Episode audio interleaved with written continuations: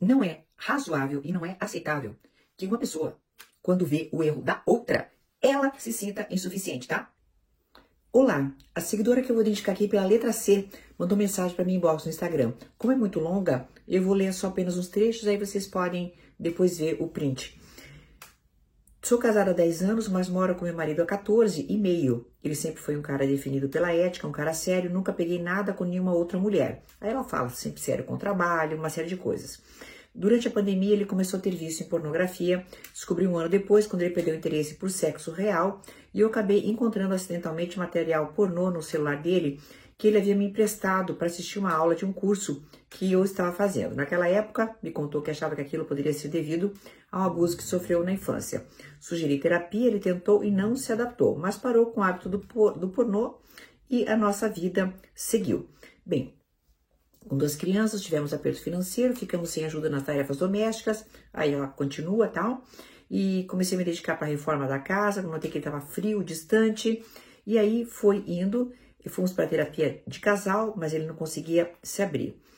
Mandei ele embora, até que um dia eu o confrontei é, e ele acabou confessando. Eu perguntei se já tinha terminado, ele disse que não conseguia, parecia um drogado falando. Tá falando de um caso. Mandei ele embora de casa, mas ele voltou três dias depois, dizendo que tinha acabado tudo com a outra, que não sabia por que tinha feito, etc.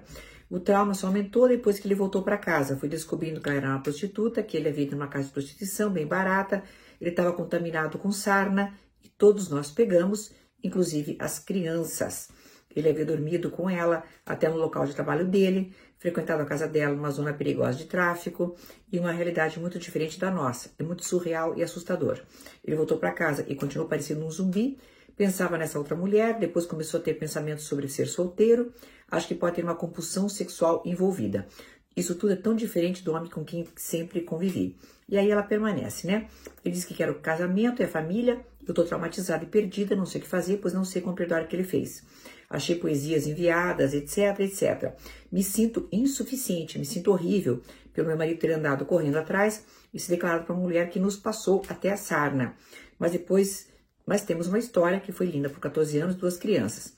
Fora que ele arriscou tudo, saúde, o trabalho dele, pelo qual vi lutar por anos. Bem, querida, vamos lá. Você está me revelando uma escalada na pornografia. Isso é bem clássico desse tipo de caso.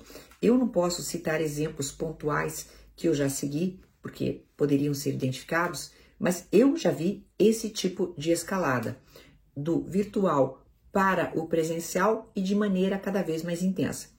Eu sempre falo aqui da pornografia como um vício porque é como vício que ela tem que ser tratada. O que, que acaba acontecendo? Como qualquer vício, chega um determinado momento em que você fica insensível, tá?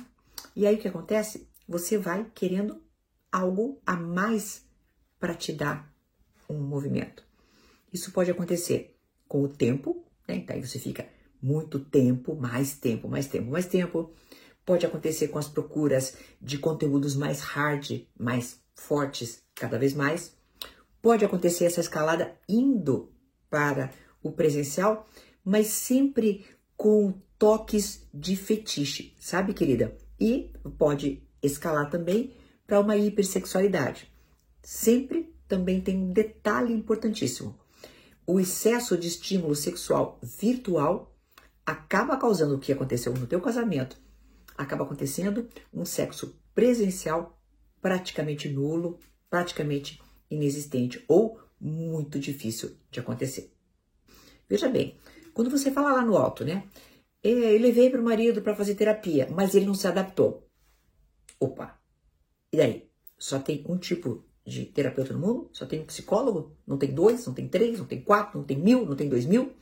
Quer dizer, né? A gente já vê um pouco, sabe, de uma vontade assim, sabe, muito reticente da parte dele, mais ou menos, etc.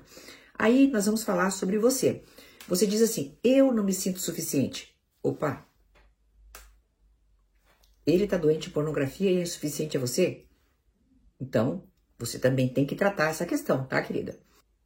Não é razoável e não é aceitável que uma pessoa, quando vê o erro da outra, ela se sinta insuficiente, tá? Se você já ouviu isso dele, isso é muito grave, tá? Espero que você não tenha ouvido isso dele, mas também não ouça isso de você mesma, querida. Vá para terapia, tá? Para você colocar a tua autoestima em ordem e parar de se achar insuficiente, porque uma pessoa resolve e resolve mesmo, tá? Não tratar de um vício que vai em escalada. Quer perdoá-lo? Ótimo.